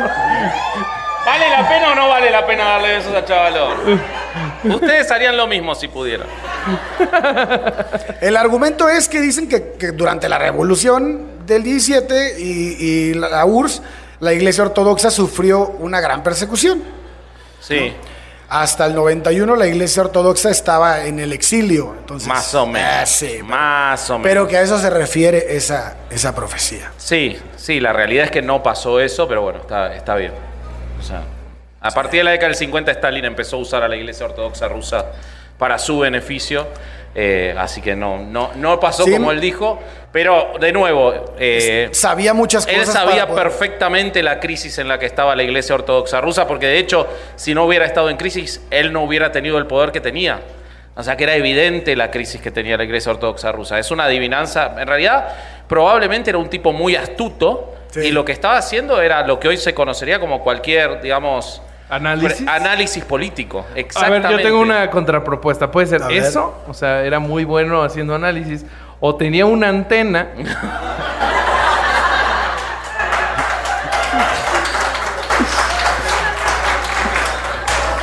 que lo ayudaba a ver el futuro. Puede ser. Puede ser. puede ser. Entre conocimientos que ya No sé, tenía- vos deberías saberlo, ¿no? No, no. Tenés, comprás la misma, tenés la misma marca. No, bueno, no, entonces. no. Mentira. Entre los conocimientos que ya tenía, ¿no? De, la época de políticos y lo que pues pasa en todo el mundo, también se aventó otra predicción medio forzada. Toda revolución pretende romper las cadenas de la esclavitud.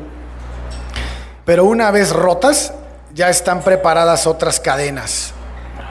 Desde los tiempos de las cavernas nada ha cambiado y nada cambiará, porque siempre se impondrán el más artero, el más astuto y a menudo el más corrupto. Se está hablando Más de que política, güey. Pero por su, de nuevo, Más que, más que predicción, es un análisis. era un claro, analista político. O sea, el error no era de él. Eh, Ahora, podría haber sido tan bueno eh, dándole consejos a la zarina para gobernar, ¿no? Pero el error no era de él.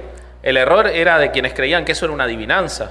Él estaba viendo la historia y juzgándola. Probablemente este güey no era un, no, no, no se jactaba de ser un... Sí, sí, sí. Sí, sí, se sí, porque él decía, Pero vaya, no, no, no me encuentro aquí una profecía así que, que digas, eh, en el invierno del 77, las No, pero sí caerán". dijo. pero sí dijo que si él moría se iba a terminar el imperio, por ejemplo. Bueno, Entonces sí. él sí se, se Pero más- de se una sentía forma. bien cabrón también Sí, no, y se estaba cuidando el culo. Sí, sí. No me maten porque se acaba este pedo, ¿eh? Exacto. Exacto. Igual eso explica la muerte, güey, ¿no? Pinche putiza que le metieron. El, el útero de la mujer. Murió ahogado, no te olvides. La putiza no tuvo nada No, que ver. pero pinche puto. ¿Cómo no va a tener nada que ver, güey? Igual iba con el brazo roto, güey. Por eso no se puso ¿Qué tal del que era como en los videojuegos que vas perdiendo vida hasta que te mueres?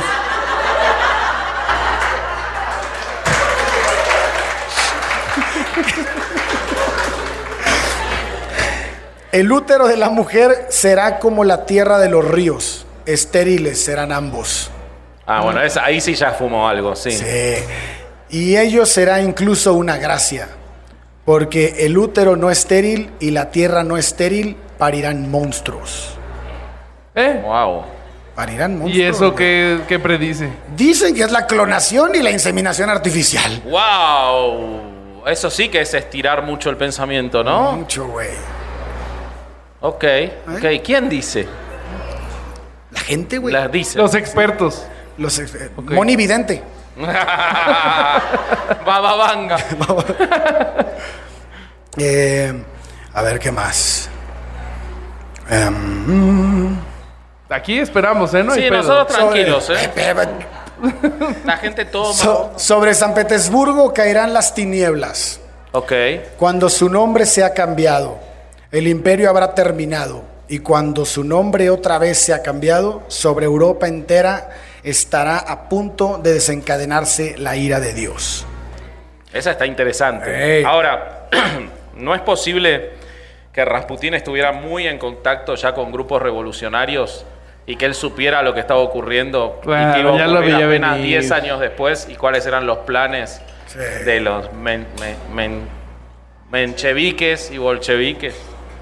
¿No? Gracias. Sí, muy probablemente sí. Dice que, bueno, que San Petersburgo fue la capital del imperio hasta la caída de Nicolás II. Ajá. Eh, el nombre de San Petersburgo fue cambiado durante la URSS. Cuando la URSS cayó, San Petersburgo recobró su nombre. Entonces que la predicción, se supone, iba dirigida ya. Lo mismo de siempre, otra vez, ¿no? Tenía un chingo de conocimientos y sabía chingo de política y podía como más o menos acercarse a lo que probablemente pudiera pasar. Exactamente. Creo que todos los, los, eh, adivinos es el menos peor. Sí, Porque no es adivino. Es- y eso sí, ese no el- es adivino. Ese es el problema. Ahora, después, cuando, cuando hagamos las conclusiones, ese es el tema. Es como la necesidad de otros de poner a alguien como adivino. Como Oye, alguien- pero ¿habrá algunas que, que no le atinó o sí? No sé, pero yo sí. te- A ver, a ver. Yo, si querés, te puedo contar otros que no le atinaron. Y no. Ah, ¿otros No, que no. ¿Otros adivinos? Sí. A ver, dale. Los adivinos no le atinan. Hay adivinos que no le atinan. Les propongo un juego. Yo les mandé un Sí, yo lo- enlace, aquí ya lo tengo, eh, en el que tenemos Va a estar bien cabrón que los vea, güey. para ya ir este, cerrando. Nos quedan 17 minutos. Eh, No- nos, nos castigan si, Es si- así, si amigos. terminamos tarde. Discul- disculpen, amigos. Pero van a ver fotos. Si fuera por nosotros, hubiera sido más corto todavía. Así que agradezcan. Eh, entonces, vamos a leer, porque este, ese es el tema. A ver, una, una discusión que teníamos con los chicos es, venimos hablando dos días y muchos episodios sobre la gente que hace predicciones, ¿no? Y entonces permanentemente el ejercicio que se hace ante las predicciones es analizar, bueno, si le sacamos esta palabra y esta otra, capaz tiene sentido. Ahora, hay un universo gigante de predicciones en el que aún haciendo ese ejercicio, igual son cualquier cosa. Entonces lo interesante es ver no las poquitas que quizás se pueden acercar a algo, sino ponerlo en el contexto de que predicciones hay millones y la enorme mayoría fallan. Entonces, si realmente hubiera gente con capacidad de dar predicciones, no fallaría ninguna. Y esa es la muestra más evidente de la estafa que es cualquiera que da una predicción. Así que para eso vamos a ver predicciones que le erraron. ¿Quieren que arranque yo? Dale, dale. Bueno, eh, yo voy a empezar por el milenialismo. ¿Ok? Ok. Y el O milenial... sea, como los que no nunca podrán comprar una casa. Qué duro. Nunca podremos, más bien. Qué duro, eh. Vos nunca vas a poder porque te vas a olvidar de ir a firmar la escritura. bueno, eh, el Papa Silvestre II, en el, cerca del año 1000, predijo que la era de Jesucristo solo podía durar mil años. ¿ok? Esta es una predicción católica. Es poco sorprendente porque de hecho en la Biblia hay muchas predicciones, pero hoy en día estamos acostumbrados a que los que hacen predicciones sean eh, no, no de, una, de una religión organizada, pero sin embargo la Iglesia Católica ha dado predicciones miles de veces y esta es una. Eh, él indicó, él le indicó a toda la población que en el año 1000 se terminaba el mundo y venía el apocalipsis porque la era de Jesucristo solo podía durar mil años. ¿Ok? Eh, esta predicción fue muy grave, desató un caos gigantesco en Europa, está documentado como hubo miles de suicidios, pere- sí, peregrinaciones a Jerusalén, igual la gente se moría por cualquier cosa, tampoco güey. lo de como... oh. Sí, güey, del año 1000, o sea. Se Sí, sí. No lavaban bien esto y se morían. Ah, oh. Si no lavan bien esto ahora también se pueden enfermar, ¿eh? así que lávenlo bien. Eh, bueno, eh, entonces hubo peregrinaciones gigantescas a Jerusalén, tan gigantescas que se sobrepasó Jerusalén y hubo crisis alimentaria, todo por la estupidez que dijo este tipo. Oye, pero está de huevos que dice, y no lo decía, un- no lo decían locos iluminados, lo decía el mismísimo Papa. Ah, ¿sabes? sí, claro, no olvidás. Ah, porque el Papa nunca se ha equivocado. No. Bueno, cuando llegó el día el día 1 del año 1000 y por supuesto no pasó nada porque no sé si sabías que no se terminó el mundo en el año 1000. Me voy enterando. me- Sí, sí, sí, sí. Eh, por supuesto causó una gran desilusión en los familiares de los suicidados, pero en los otros mucho, mucho alivio y el Yo creo que de haber familiares de los suicidados aliviados también. También puede ser, también puede ser. Eh, pero no sé en qué estás pensando en algún pariente. Sacaste esos pensamientos tóxicos, Roberto. Eh, y entonces, bueno, fue, digamos, la primera gran predicción del mismísimo Papa que falló. ¿Qué más tenemos? Eh, yo tengo, mira, 500 años después, Sandro Botticelli, eh, eh, mítico artista renacentista, pintó un óleo sobre tela representando el nacimiento de Jesucristo. Y pues es esto de, ya sabes, el burrito, el buey, María, José, este, los pastores este, de, de tres razas diferentes. Yo ponía un elefante hecho de cerámica cuando era chiquito en el, en el ¿A nacimiento. ustedes no les pasaba que había como una mezcla de figuritas de diferentes tamaños? Así que Sí. un, un niño dios de este tamaño y el rey mago así. Sí. Es que el niño. Dios era vos de chiquito, boludo. Bueno, pues miren, en, en la- en este cuadro, en la inscripción superior decía, este cuadro de finales del año 1500, durante las turbulencias de Italia, yo, Alessandro, lo pinté en el tiempo medio después del tiempo. Según el noveno de San Juan, No, el 11, perdón. al- el onceavo de San Juan, perdón. No me acuerdo de la numeración romana. Bueno, el noveno de San Juan, en el segundo dolor del Apocalipsis, en la liberación de los tres años y medio del diablo, después será encadenada en el doceavo. Sí. Ok. Y lo veremos como en el proceso, en el presente cuadro. O sea, los, los expertos llegaron a la conclusión de que Botticelli estaba anunciando el fin del mundo para 1504. Exacto. ¿Se acabó Exacto. el mundo? Este es el cuadro, por si lo quieren ver, no sé si lo ven. Es muy herejes este, mostrar. Pero ahí está el cuadro. Sí, nosotros producimos así, hacemos el podcast por Zoom, muchachos, ¿no? Sí, sí. O sea, no pidan esa pantalla, yo se los muestro acá. Entonces ahí está el cuadro, si no lo googlean y listo. Tampoco es que no tienen teléfonos. ¿Quieres, ¿Quieres que diga tu predicción, Cor No, Corsair? pará, pará. Entonces, eh, llegaron a la conclusión y ¿qué pasó? ¿Se terminó el mundo? Eh, Pues no. Entiendo que no. Ok, ok. Entiendo que no. Tienen como un pinche, una fijación por, por el fin del mundo, toda la raza, ¿no? Y sí, ¿Qué pedo? O sea, porque- Pero hay una explicación, eh, por lo menos en esa época, hablando en serio, eh, la Iglesia Católica buscaba permanentemente la idea del fin del mundo porque así tenía muy controlada la población. que O es sea, algo el- como que sean los testigos de Jehová también después. Totalmente, totalmente. El tema del fin del mundo es una forma extraordinaria de control social, porque vos le estás diciendo, el infierno va a venir y va a venir en tu tiempo. Quédate y, y con solo mis lo reglas. puedes, ajá, solo lo puedes evitar si te portas con este tipo, este, este set de reglas que yo te voy a dar y si depositas aquí tus limosnas, así sí te libras. Exacto. Ok. ¿Qué más tenemos? ¿Tenemos otro fin del mundo? ¿Se fijaron la camisa hermosa que tiene el corsario hoy? ¿Le prestaron atención a la facha que se puso? Es que fui a misa y vine en chinga, güey. Vuelta, vuelta, vuelta, vuelta, vuelta.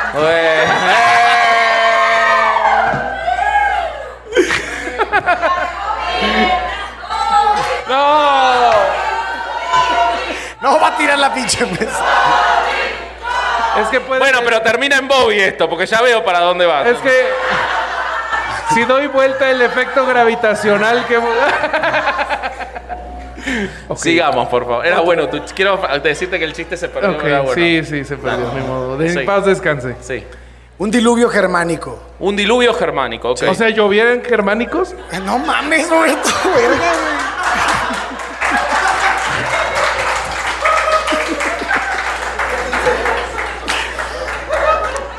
Si ser. llovieron bababangas, ¿por qué no pueden llover germánicos? Gran chiste vasco. Muy Ya. bien. Bueno, esto fue el 20 de febrero de 1524 Ok. por Johannes Stoffler. No veo bien. Se me rompieron los lentes el viernes. Entonces, no veo ni madres. Toma. Sí, no, no está marihuano, es que no trae sus lentes. Toma. A ver, ándale. Bueno, Johannes fue un matemático astrónomo alemán que, basándose en técnicas sumamente científicas como los horóscopos, dijo que, eh, Vamos a leer más. que bajo el signo de Pisces, pues estaba como eh, acomodándose los astros para que el fin del mundo se diera en 1524, debido a un diluvio universal. Wow. Chingada su madre. Dije, Qué, ori- wow. qué- qué poco original, ¿no? Sí. Eso ya había habido antes. Pero Pues no, es de Gilgamesh, güey. pero no germánico, boludo. Ah, pero bueno. pará, hay un dato buenísimo acá, papi, que te lo estás perdiendo. No lo vi. Que no trae lentes. Se hizo súper famoso lo del diluvio Ajá. y todo el mundo estaba esperando el diluvio y en 1524 hubo una sequía tremenda.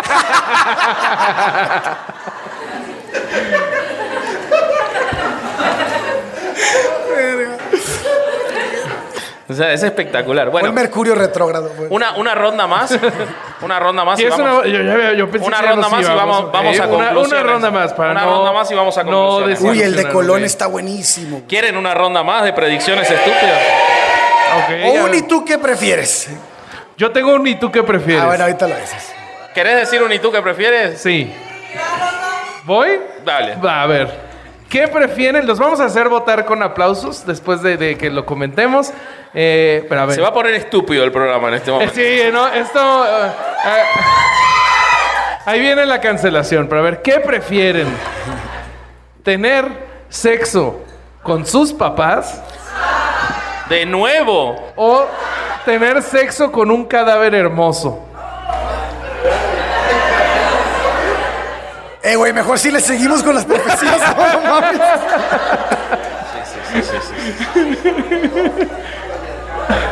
Pero era hermoso.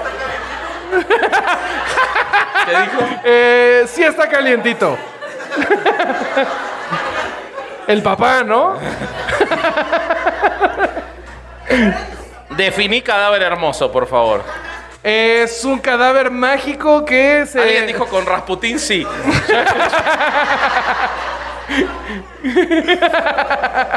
Fue Romy. Sí. ok. Eh, no, es un cadáver que, que se ajusta a los gustos de... Haz de cuenta que, que ti- entras a una morgue y tú escoges cuál, el que te guste. Hay para todos los gustos. Suena que lo hizo, Sí, ¿no? güey. Porque sabe tanto, güey. Terrible, boludo. Bueno, escojan. Corsario. Te, yo No, te yo estoy mirando a mis papás para decidir. Corsario elige, por favor. Pu- puede ser con mis papás si querés también. Yo te los pregunto. para que se te haga menos rara la pregunta, digo. No mames, no sé, güey. Eh, Tengo que elegir a huevo. Sí. Tú querías ver quién dijo. Ay, voy a ver Cero que prefiere. Pues no sabía que a ibas a ver, salir ¿qué con prefieres? esa mamada. Yo quería leer tres más de estas. Dale. Madres, güey. Con el cadáver, güey, sí, cabrón. ¿Vasqui? Sí, con el cadáver. Con Sí, el yo cadáver. también voy. Cadáver. Vamos a hacer la votación. Aplausos para con los papás. Gracias. Aplausos para el cadáver hermoso. Ok. Pero tampoco tienen que estar tan entusiasmados, ¿eh? ¡Eh, cadáver hermoso! Podía ser, una- podía ser un aplauso formal con desdén. Ya los vi, fans de leyendas legendarias, aquí están.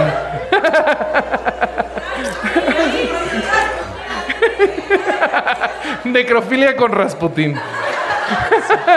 en eso termina el programa. Bueno, cerramos entonces. Cerremos entonces. Bueno. Este, ¿Conclusiones?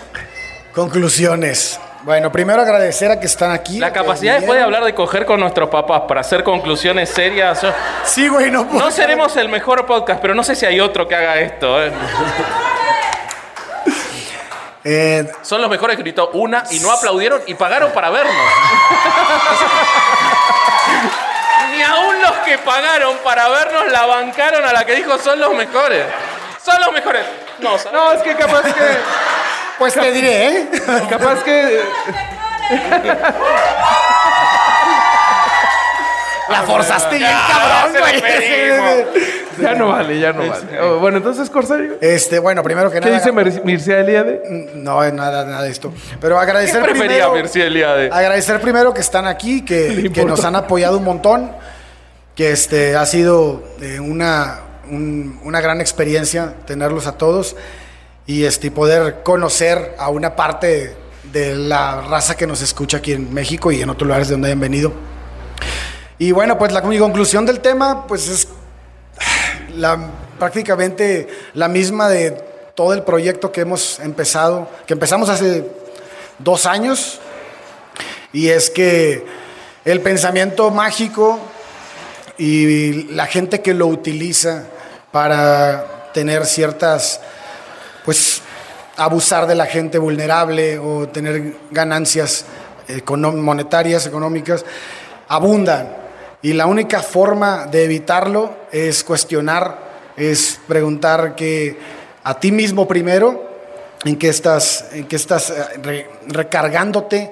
Entendemos también que hay mucha gente que, que está sufriendo mucho, que, que a lo mejor encuentra en, este, en esta parte su, un gran consuelo.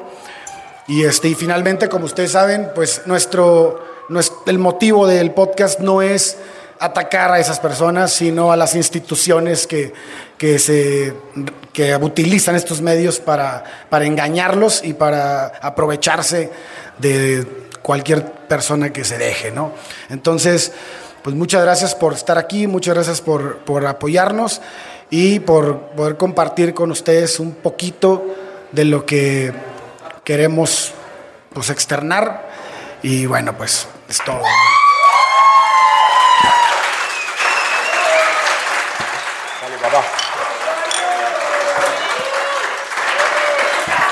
Mi querido. Va- Solo vinieron para eso, no te Sí. escucharon. Te das cuenta que le encanta. Ya le encantó, le encantó. Le encanta.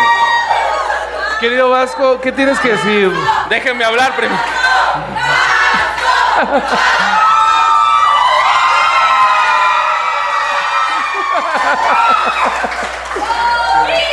Pero va a hablar. va- Tienes que superar eso.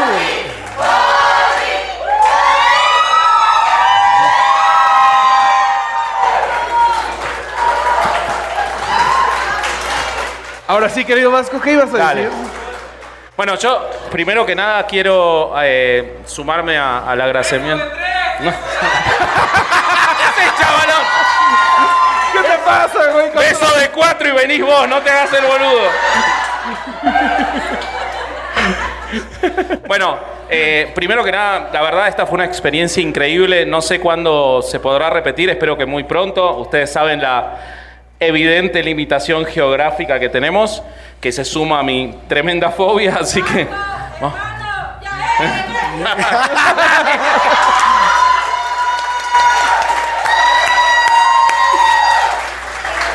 Quiero, quiero agradecerles a todos ustedes, la verdad que la- la- el acompañamiento es increíble. Nunca pensamos que íbamos a llenar un show y haber llenado dos es Tres. impresionante. Bueno, y tres con el de Podimo. Y quiero agradecerle a todos los que nos permitieron llegar hasta acá, empezando por quien nos me presentó, que es Juanelo, que estuvo Sí. ayer y antes de ayer y lamentablemente no, no está hoy porque falleció. ¿Qué es? Eh.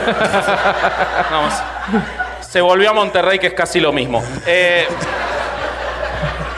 Quiero agradecerle a Carlos Vallarta por la mano gigante que nos dio cuando no éramos nadie y, nos trató como si sí lo fuéramos. a, la gente de Leyendas Legendarias que ha permitido que mucha gente, seguro muchos de ustedes nos conozcan. Eh, a la gente de Sonoro, que ahí la veo a Jime, que tan- tanto nos ayudó. Eh, a muchos invitados e invitadas que se volvieron amigos y amigas, como acá la tenemos a Steph, la tenemos a, a Midori ahí con nosotros. y- Nuestras y- Juan. José, a que Juan nos José, presentó. pero Juan Las José, libre le quiero- pecadoras. Le quiero, las libres pecadoras, Juan José y Def, eh, Maru, Hassen, Chavalón y toda la gente que permite que esto esté pasando, Isaac, que nos da una mano gigante. Bueno, en primer lugar, se me están olvidando gente, pero esto es para nosotros increíble. Somos tres personas que nos dedicábamos a otra cosa. No tenemos formación ni periodística ni de medio. Yo no les sé hablar un micrófono. La mitad de los episodios sale mal el audio porque no lo sé controlar. O sea, esto funciona contra todo pronóstico. O sea, hereje funciona contra todo pronóstico y es gracias a ustedes. Eh,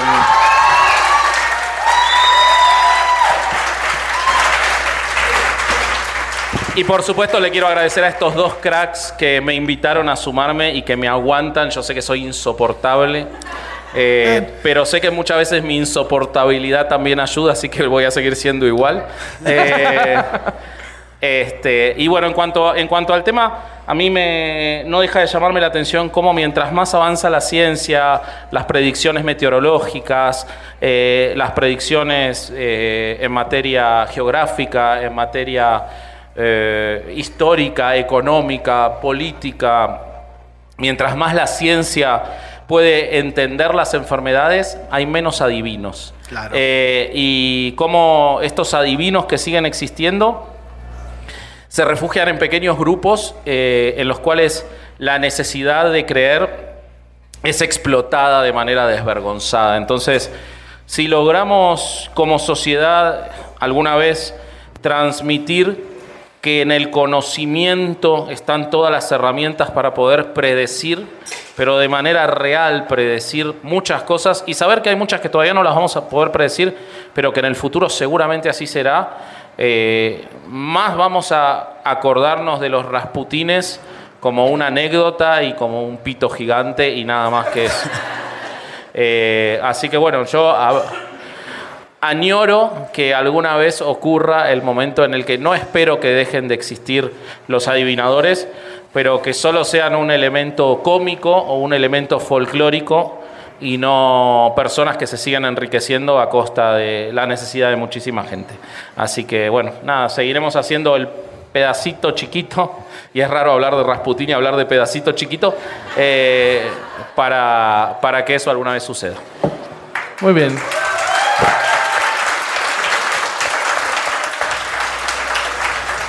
Pues qué difícil, qué difícil llegar a una, sola conclusión o a tres conclusiones individuales después de estos dos días tan bonitos. Eh, pero igual hay que agradecer aquí a todos ustedes que, que nos están acompañando. Eh, es, esto pasa por ustedes, eh, por el apoyo que nos han dado todos individualmente, desde un like, ya es un apoyo, decirle a un amigo, oye, estos idiotas, más o menos está interesante lo que hacen, eso es un gran apoyo y pues no- esto no estaría sucediendo sin ustedes. Eh, y pues igual eh, eh, agradecer a toda la gente aquí, al staff, a Comedy Lane que nos ayudó con, con- con la venta de los boletos, Daphne, eh, a... A Círculo 99 que, que Es verdad, nos está poniendo lugar y 99. está bellísimo. Está hermoso, ¿eh? Está buenísimo el lugar. Sí, sí, sí, sí. Y a, a todos los contenidos que han visita- nos han visitado, que nos han invitado, que son tantos que es difícil nombrarlos. A todos un gran agradecimiento, un abrazo, por supuesto, a ustedes dos, a pesar de las úlceras que nos estamos provocando. Sí. Eh, y pues sí, sobre el tema, lo que pasa con los adivinos, aunque mucha gente no tenga ganas de, de examinarlo, es que eh, las adivinaciones no son gratis. Ahí es una relación de poder. La gran mayoría de, adivinos que están activos o quienes reproducen las adivinaciones de la gente que dice ver el futuro, lo hacen a cambio de algo. ¿No? O sea, puede ser desde una visita, un clic, ¿no? A un sitio que dice el mundo se acabará en el 2023 y ya fuiste y ya le diste clic, viste publicidad y a ellos ya les generó algo, ¿no? Y pues esto eh, depende de cada quien, ¿no? O sea, depende de cada divino, esa relación de poder puede ser más desbalanceada. Entonces, creo que lo que hay que hacer es examinar qué nos están dando estos adivinos, porque sí puede ser que te den algo de confort, pero pues cuánto te piden, ¿no? Muchos te piden una mensualidad, ¿no? Un pago, una semilla, como dicen en algunos eh, cultos. Eh, pero pues la gran realidad es que muchos de estos adivinos y gente que, que, dice tener una conexión especial con el universo nos piden muchísimo y al final nos dan pura Y creo que si no queda nada más que agregar, este fue otro domingo de no ir a misa y escuchar herejes el